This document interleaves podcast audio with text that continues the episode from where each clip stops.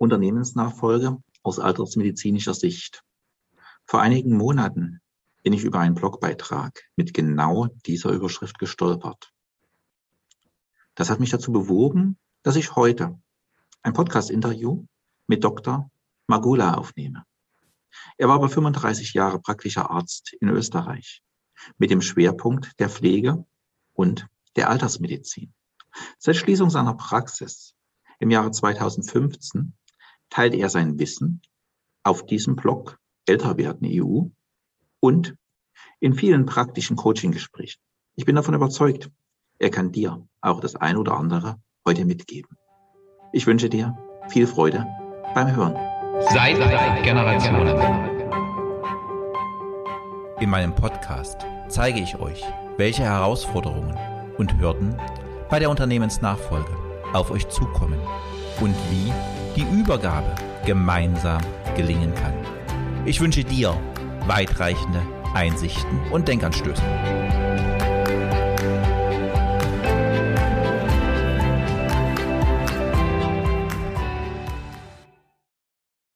Mein Name ist Holger Langer.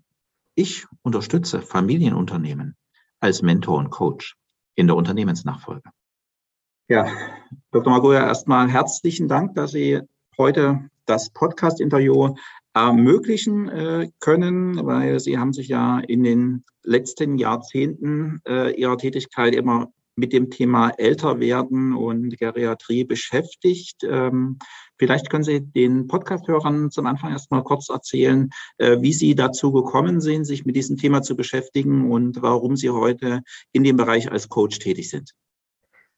Äh, in meiner Ausbildung habe ich schon bemerkt, dass ich nicht wissenschaftlich arbeiten will, sondern immer am Krankenbett. Und äh, ich habe dann also den kürzesten Weg gesucht, mich selbstständig zu machen, niederzulassen. Habe äh, nach der Ausbildung auch eine Ordination aufgemacht.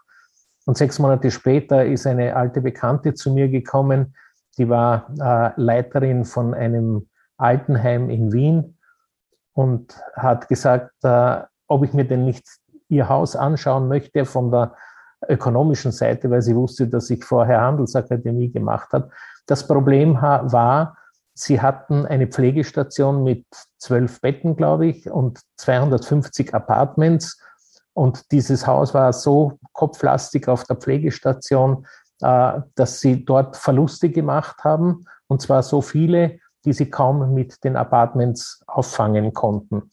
Und ich habe mir, das überlegt und habe das angeschaut und aus diesem Anschauen sind dann sechs Jahre geworden und äh, habe gesehen, was Geriatrie ist, was Altenmedizin ist oder Altersmedizin ist. Und es gab aber damals in Österreich noch keine Ausbildungen. Und ich habe mir auf internationalen Kongressen mein Wissen zusammensuchen müssen. Und äh, so bin ich dann auch ins Ausland gekommen, weil auch dort hat es noch keine Geriater gegeben.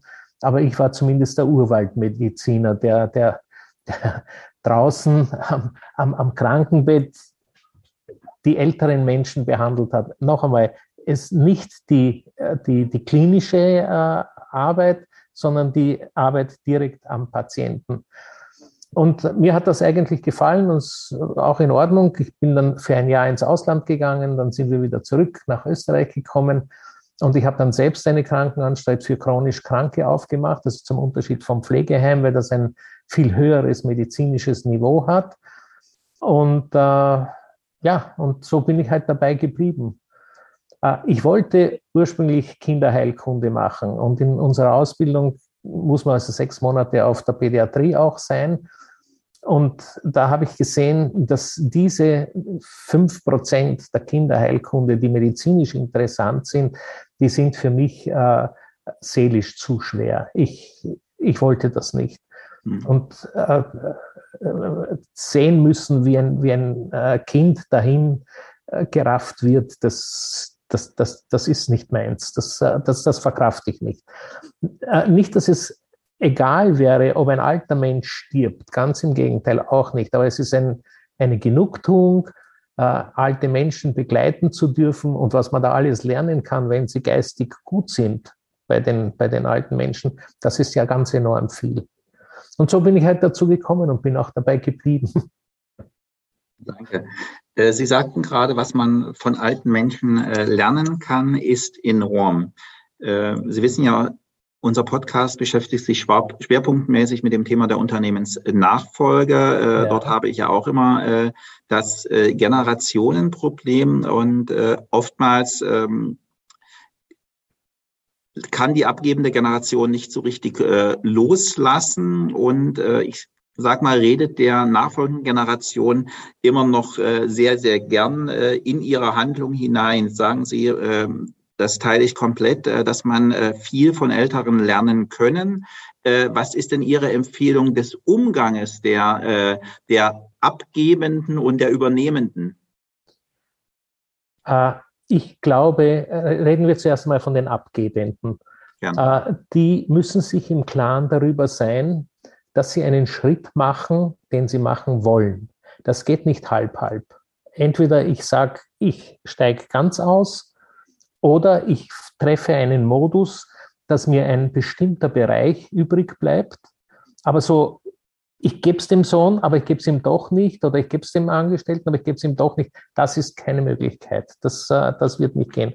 Das heißt also, erster Tipp für den Abgebenden ist, setz dich rechtzeitig mit dem Gedanken auseinander. Ich habe in meinem Beruf gelernt, das Wichtigste, äh, was man sich überlegen muss, ist die Realität zu akzeptieren.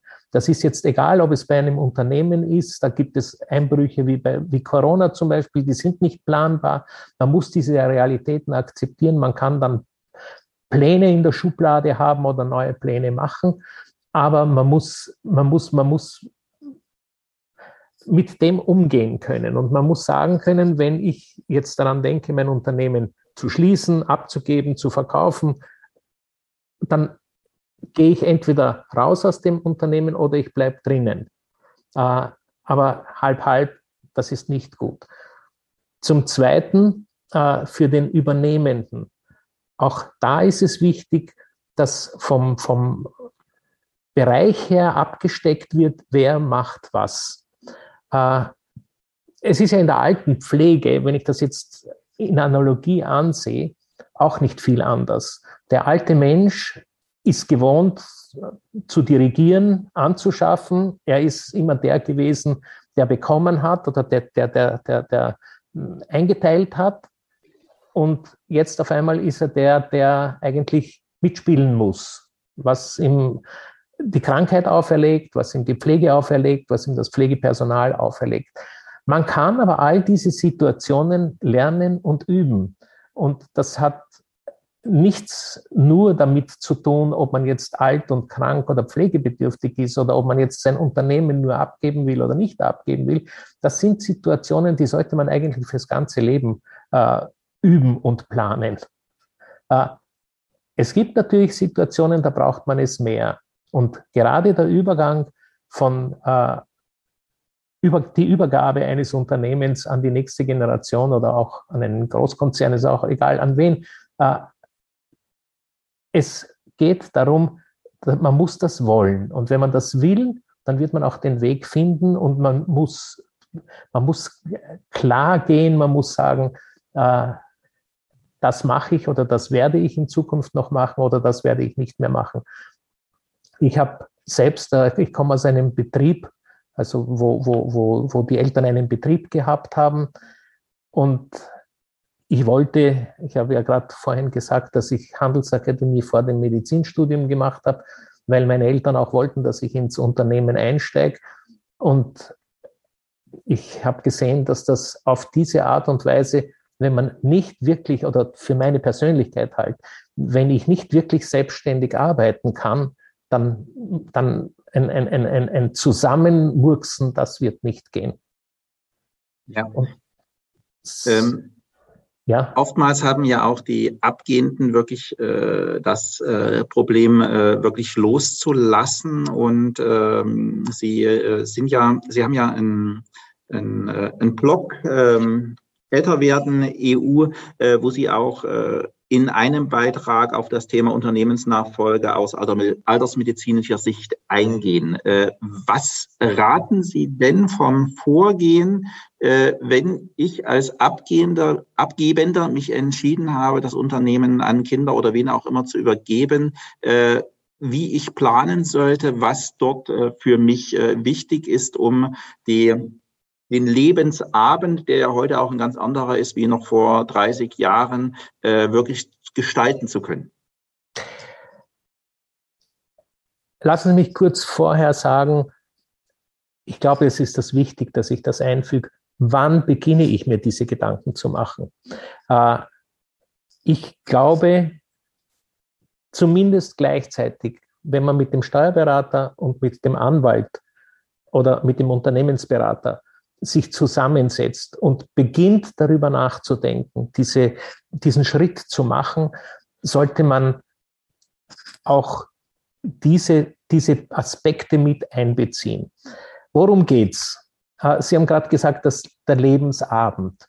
Äh, dieser Lebensabend ist ein Viertel bis ein Drittel des ganzen Lebens. Das sind nicht mehr ein paar Tage oder das sind nicht mehr ein paar Monate oder es zahlt sich gar nicht mehr aus, ein neues Auto zu kaufen, wie das also oft äh, gesagt wird.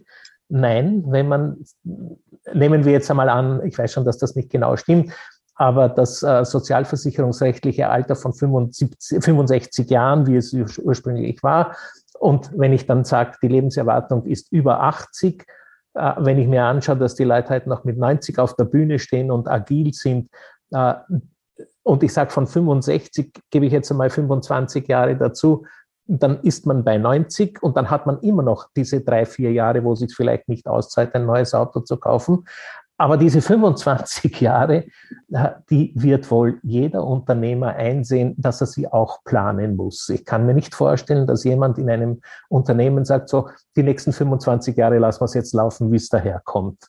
Äh, es ist das eigene Leben. Es ist ich nenne es in meinem Buch, nenne ich es das neue Alter. Äh, das ist äh, eine, eine, eine, eine Episode, ein, ein, eine Phase im Leben, natürlich, in die wird auch hineinfallen, dass man alt wird, im, im, im, ursprünglichen Sinn, in die wird auch hineinfallen, dass man sterben wird, weil es ist die letzte Phase, aber es ist nicht so, dass man das, das zahlt sich alles nicht mehr aus. Nun, zurückzukommen auf Ihre Frage, was würde ich jemandem mitgeben, wenn er sich zwei oder fünf Jahre davor äh, überlegt, bevor er sein Unternehmen abgibt? Äh, erstens einmal fangen wir mit dem Schönen an. Nicht jeder Rentner ist hilfsbedürftig, pflegebedürftig oder ein Pflegefall.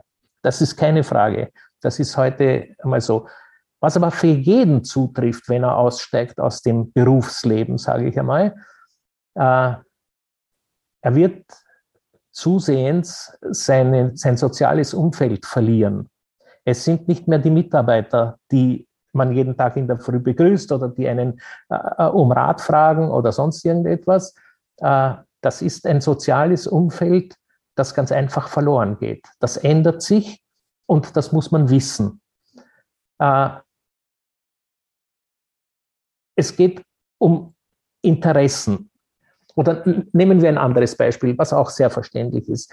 Wenn ein Unternehmer oder ein, ein, ein, ein, ein Arbeitnehmer in der Früh aufsteht, ob das jetzt um sechs oder um sieben ist oder wann immer auch, dann geht er ins Büro oder in die Arbeit, verrichtet seinen Tag, kommt dann am Abend nach Hause, schaut sich die Frau an, sieht sie da, die ist auch zurückgekommen oder nicht zurückgekommen man isst was, man setzt sich vor den Fernsehapparat und man beginnt den Abend und wartet auf den nächsten Tag wieder in die Arbeit zu gehen. Das ist eine Tagesstruktur, die nicht mehr existieren wird. Sie werden nicht mehr in der Früh ins Büro gehen.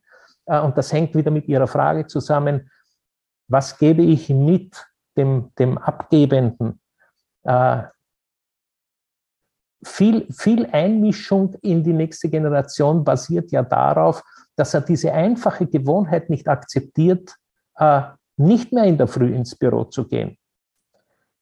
Also das ist ein zweiter Punkt. Da, die, die Tagesstruktur, die wird wegfallen. Ich habe dann den, den, den äh, Lebenspartner angesprochen. Den sieht man auch unter einem völlig anderen Aspekt wie bisher.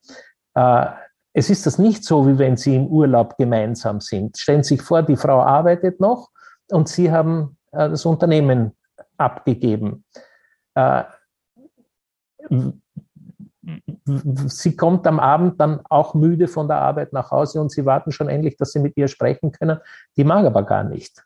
Das sind das sind Situationen, die hat es bisher nicht gegeben. Sie wollten nicht reden, weil sie müde waren und die Frau wollte nicht reden, weil sie müde war. So, jetzt haben wir eine neue Situation. Sie haben den ganzen Tag unter Anführungszeichen nichts getan und warten endlich am Abend, dass sie mit der Frau sich unterhalten können. Also auch das ist ein, ein, ein, ein völlig neues Ding. Hat gar nichts jetzt mit dem Altern zu tun, sondern einfach damit, dass äh, eine neue Phase begonnen hat, die, das, das Rentenzeitalter oder das nicht mehr in Betrieb sein. Äh, Entschuldigung, wenn ich da ein bisschen zurückgreife oder, oder, oder aussteige. Dieselbe Problematik hat auch der 50-Jährige, der sein äh, Startup abgegeben hat. Der ist nicht alt. Der ist auch nicht 65 noch. Aber er hat nicht mehr denselben Tagesablauf wie vorher. Er wird gut daran tun, sich irgendetwas Neues zu suchen. Und der Alte, der über 65 ist, der muss sich auch was Neues suchen. Nun, was sucht sich der? Der hat nicht mehr die Kräfte, der hat nicht mehr den Elan, der hat vielleicht auch ganz andere Interessen, ein ganzes Leben lang gehabt. Und all das äh, muss man sondieren und muss man schauen. Äh, es kommt auf den Charakter auch an. Der eine ist ein, ein, ein äh, Mensch, der sehr gerne unter Leuten ist und sehr gern Sozialkontakte pflegt und der andere zieht sich lieber zurück. Also ob das jetzt ein Markensammler ist oder ob er äh, produktiv wird im intellektuellen Bereich oder ob er in, in einen Tanzkurs geht, wenn er dann seinen, sein Unternehmen verkauft hat. Das sind alles Dinge und Aspekte, die höchst individuell sind und die zu berücksichtigen sein werden. Äh, und das ist also das Zweite. Das dritte ist die Familie, nicht der Ehepartner, sondern die Familie. Es gibt ja viele Leute, die sagen, ah, wenn ich dann endlich Zeit dafür habe, dann werde ich mit den Enkelkindern spielen und dann werde ich mit den Kindern mich unterhalten. Nun, die Kinder haben aber ihr eigenes Leben und die äh, sind dann vielleicht gar nicht so interessiert und die Enkelkinder sind dann auch schon größer geworden und äh, ist nicht unbedingt das, was sie sich im Leben vorgestellt haben, mit dem alten Opa jetzt äh, äh, die Zeit zu vertreiben.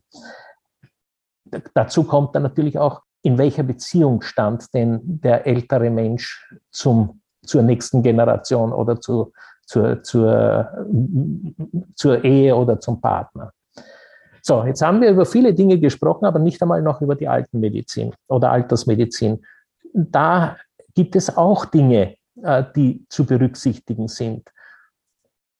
Die, ich rede nicht von Krankheiten, die können auch kommen und die werden auch kommen, aber es werden auch Veränderungen kommen, die mit dem Alter verbunden sind. Wir werden langsamer, die Zeit läuft uns schneller davon. Da und dort zwickt es ein bisschen, was ist notwendig, was ist vernünftig zu machen und was ist zu akzeptieren im Rahmen des Alters. All das sind Dinge, die muss man besprechen, die muss man äh, die muss man eigentlich planen. Weil nur wenn, wenn, wenn das andere rundherum wirklich erledigt ist, äh, kann man auch gewiss sein, wer, wer sein Unternehmen abgibt, oder sagen wir mal so, wer sein Unternehmen in der Familie weitergibt, der will ja, dass das Vermögen erhalten bleibt und dass, dass das möglichst funktioniert. Das funktioniert dann meist nicht, wenn die Kinder untereinander streiten, spätestens in der zweiten oder in der dritten Generation passiert das dann. Und früher mal war es so, dass der Streit in der Familie entstanden ist äh, durch vermutlich oder vermutete ungerechte Erbverteilung. Der kriegt mehr und der kriegt weniger und dann haben die angefangen zu streiten oder ich habe mitgearbeitet und du hast nicht mitgearbeitet.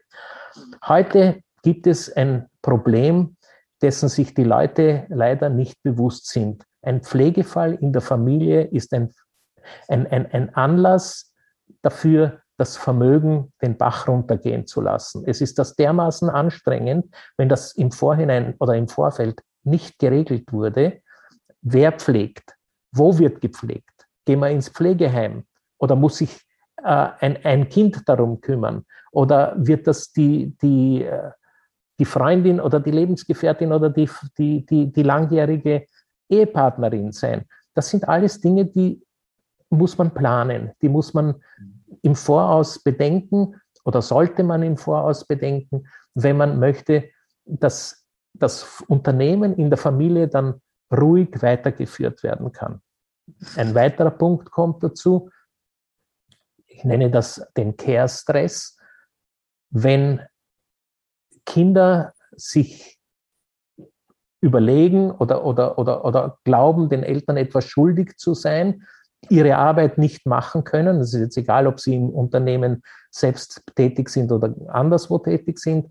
Äh, dieses, dieser Stress behindert enorm. Und das kann man aber als angehender Rentner sehr wohl regeln und besprechen und regeln, planen. Das sind so einige Punkte, was die Altersmedizin äh, mit der, mit der äh, Übergabe eines Unternehmens zu tun hat. Die ähm. Übernahme des Unternehmens habe ich gerade anklingen lassen. Die zweite Generation hat mit den alternden Menschen auch ihre Probleme. Und nicht nur jetzt, wie entwickelt sich das Unternehmen weiter, wie ist die Werbung, die die Alten nicht verstanden haben, oder wie ist das Wachstum, äh, das die Alten nicht, nicht mehr wollten oder nicht mehr konnten. Das sind natürlich äh, betriebswirtschaftliche Überlegungen auch zu treffen, aber es gibt auch persönliche, die persönliche Ebene und den persönlichen Bereich, der sehr wohl mitbedacht werden sollte. Danke. Ähm, eine Frage. Es, äh, ich erlebe es immer wieder äh, auch äh, bei ähm, Mandanten, vor allem wenn mich die äh, Kinder beauftragen, äh, dass äh, die ältere Generation nicht wirklich loslassen will und ähm, wir hatten schon kurz drüber gesprochen, was nicht optimal gerade ist. Ähm, und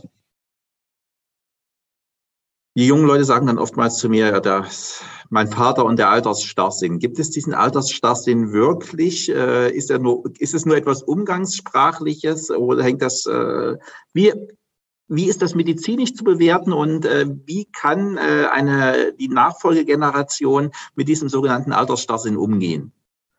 Beim Altersstarrsinn, das ist nicht etwas, was nur Sprach, im Sprachgebrauch da ist. Wir kennen das beim, äh, bei den Stadien der Demenzen, äh, dass die, die frühen Stadien der Demenz, wenn der Patient selbst erkennt, dass etwas nicht in Ordnung ist, äh, er das aber noch nicht wahrhaben will, dann sagt er zum Beispiel, oft hört man diesen Spruch, ich bin ja nicht dumm, was wollt ihr von mir? Das kann ich ja selber auch oder das brauche ich keine Hilfe. Das ist, das fällt unter Altersstarrsinn, der aber krankheitsmäßig bedingt ist. Dann gibt es eine, eine Opposition zur Gegenwart, die der Alte äh, zur Gegenwart bringt. Das ist kein Starrsinn, sondern das ist ein Verkennen der Realität. Entschuldigung, wenn ich das so sage. Das ist genau wie in der Pflege. Wenn der glaubt, er kann der Krankenschwester anschaffen, was er will, das geht nicht. Er wird das akzeptieren müssen, was möglich ist.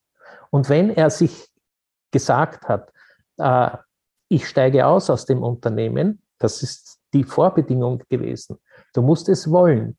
Dann musst du deinem Sohn auch die, die, die Möglichkeit geben, das so weiterzuführen, wie er will wir alle, die Kinder erzogen haben, haben irgendwann einmal akzeptieren müssen, dass die auf eigenen Beinen stehen, dass die eine eigene Meinung haben, dass die ausziehen von zu Hause, dass man denen Vertrauen schenken muss, dass sie ihren Weg machen können. Das ist bei der Unternehmensübergabe genau dasselbe.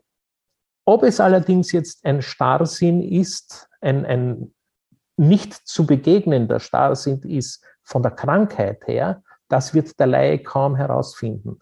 Deshalb ist es ja gut, dass solche Gespräche oder solch ein Gespräch zumindest vorher einmal stattfindet, weil als Altersmediziner kann ich sehr wohl sehr schnell herausfinden, ob da ein, ich sage es vorsichtig, ein, ein beginnende krankhafte Veränderung dahinter steht. Und wenn das der Fall ist, dann braucht der Jungunternehmer sicher Hilfe oder fachliche Hilfe dabei, wie man dem Vater oder der Mutter beibringt, sich zurückzuziehen. weil das, das hat ja dann Folgen. Das hat finanzielle Folgen, da, da, da können äh, Dinge passieren, wie, wie äh, die, die, die wirtschaftlich ganz enorme Folgen haben. Denken Sie nur daran, wenn, wenn, wenn der Mensch dann weiter Auto fahren will und, äh, und, und gefährdet die ganze Umgebung, weil das äh, Mentale nicht mehr so funktioniert, wie es funktioniert. Aber da sind wir schon im Krankheitsbereich.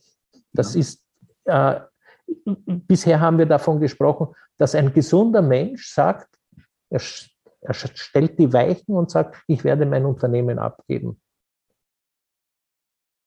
Und selbstverständlich, wenn, wenn es Probleme gibt, die zu stark, die obviously zu stark der, der, der Realität sich entfremden, dann wird es notwendig sein, ein vernünftiges Gespräch aus altersmedizinischer Sicht zu führen, um herauszufinden, ist da was dran oder nicht.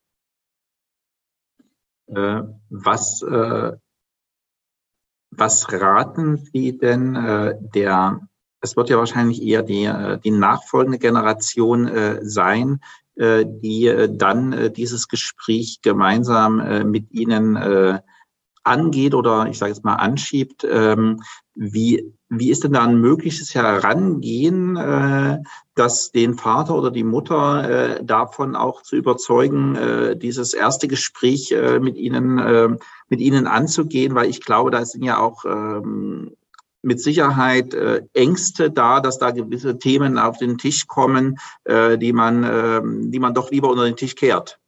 Definitiv.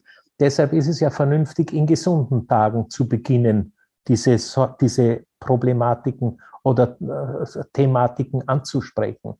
Wir wissen ja, dass sie kommen können.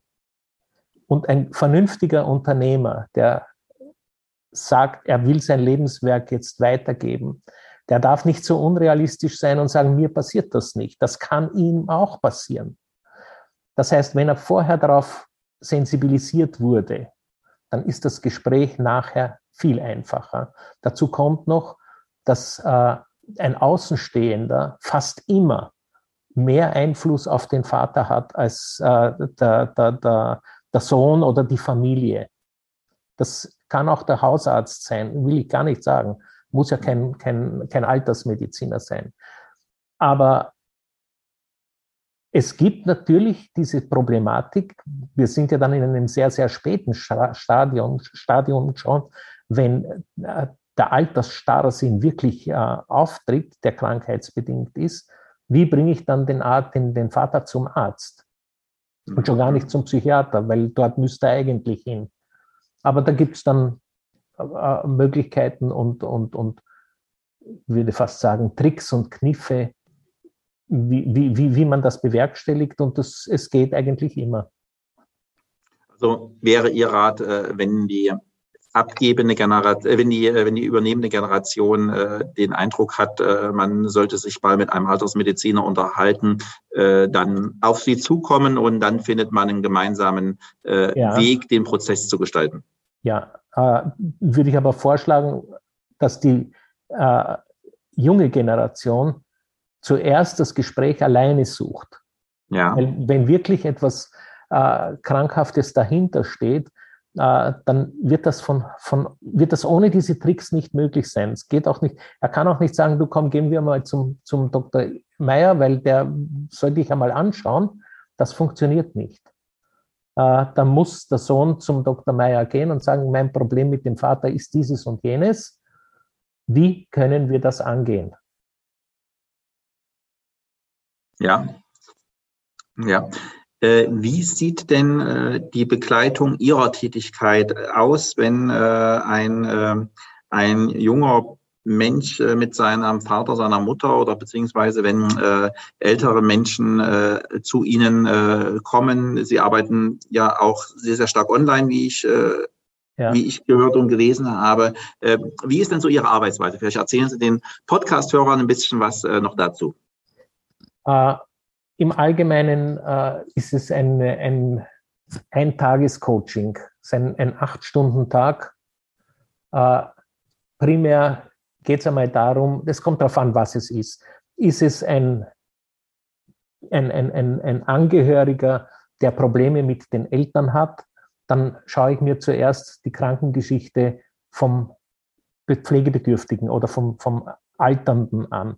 Mhm. Das heißt, ich brauche die letzten zwei, drei Spitalsbriefe, um zu sehen, was steht denn wirklich dahinter. Weil äh, in meinem Coaching ist es, äh, es, es gibt Angehörigen-Coachings, die äh, mit verschiedenen Systemen arbeiten, aber alle nicht die, die alternde Person einbeziehen. Bei mir ist es eine Voraussetzung, dass ich zuerst schaue, was steht denn dahinter, weil das sind andere Zugänge für mich. Äh, wie löse ich dann das Problem? Es macht einen Unterschied, ob jemand, Entschuldigung, einen Gehirntumor hat oder ob er eine Demenz hat, die vielleicht jetzt sich zehn Jahre dahin schleppen wird. Das sind ganz gravierende Unterschiede. Mhm. Äh, das erste für mich ist in jedem Fall einmal die, den Ist-Status, den medizinischen Ist-Status zu erheben. Das ist auch beim alternden Menschen so, weil wenn ich dem erklären will, was wird bei ihm im neuen Alter in den nächsten 25 Jahren möglicherweise passieren. Da muss ich wissen, was hat er denn bis jetzt schon gehabt. Spielt dann auch eine, eine, eine, eine, eine Rolle mit. Das ist einmal das eine. Das zweite ist, das Umfeld abzuchecken. Das kommt als nächstes. Hat er Kinder, hat er keine Kinder, hat er Lieblingskinder, hat er Lieblingsenkelkinder, was wie, wie, wie ist die ganze Familie? Weil äh, man muss auch schauen und sagen immer wieder, es gibt Risiken des Alters, die muss man mit einkalkulieren. Und wer macht dann was? Das heißt, man schaut sich die Familie an, dann kommt es, äh, wird exploriert sozusagen. Äh, die werden die Interessen des Menschen exploriert. Er muss irgendeine Beschäftigung sich finden dann. Äh, oder wenn die Kinder kommen und, und die kommen dann und sagen, der Vater macht schon überhaupt nichts mehr, der sitzt nur mehr zu Hause vor dem Fernsehapparat und hat für nichts Interesse. Natürlich ist das schon sehr spät und sehr schlecht, aber wenn man dann Interessen finden kann, die man bespielen kann, ist, tut sich das viel, viel leichter, stellt sich das dann dar. Und dann äh, im Laufe eines solchen Gespräches ergeben sich Werkzeuge, die sich ergeben, aus einerseits der Individualität des Alternden, andererseits aus der Individualität des Angehörigen.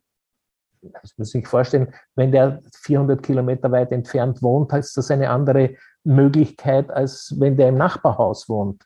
Äh, das, diese Werkzeuge, die ergeben sich aus der Exploration, die sich, die vorher abgehalten worden ist und er kriegt dann, oder die bekommen dann das Werkzeug in die Hand, wie sie die nächsten 20, 25 Jahre oder 10 Jahre oder 5 Jahre, ich weiß nicht, äh, die Probleme anfassen sollen.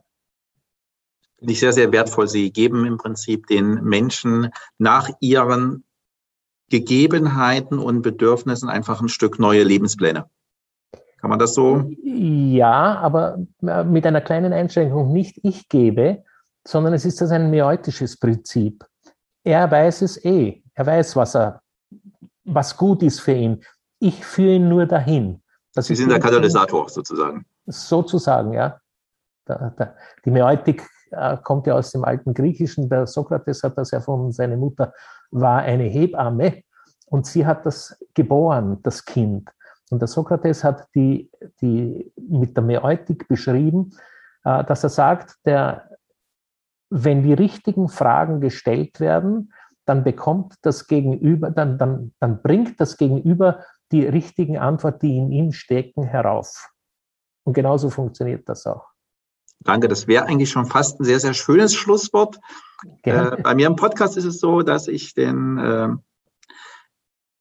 Gast immer äh, das sogenannte letzte Wort äh, gern gebe, was er den Podcast-Hörern äh, gern mitgeben äh, möchte, noch auf ihrem weiteren Weg. Äh, wenn ich das von der Altersmedizin her sage, haben Sie keine Angst vor dem Alter. Es ist ein schönes Alter. Sie haben 20, 25 Jahre vor sich.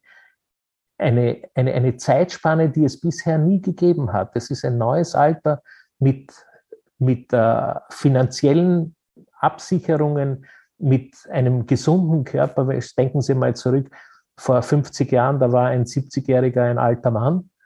und heute gehen Sie Golf spielen. Haben Sie keine Angst davor, freuen Sie sich und genießen Sie es.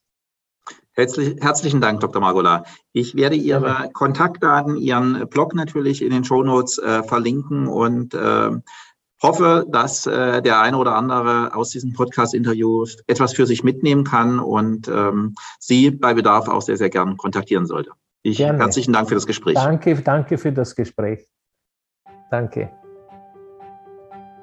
Dies waren praktische Hinweise, was aus Sicht eines Arztes bei der Unternehmensnachfolge beachtet werden darf. Ich hoffe, du konntest für dich ein paar Denkanstöße mitnehmen. Wenn dir der Podcast gefallen hat, freue ich mich, wenn du ihn weiterempfiehlst und eine 5-Sterne-Bewertung hier lässt. Vielen Dank fürs Zuhören und bis zum nächsten Mal. Dein Unternehmensmentor und Coach Holger Langer.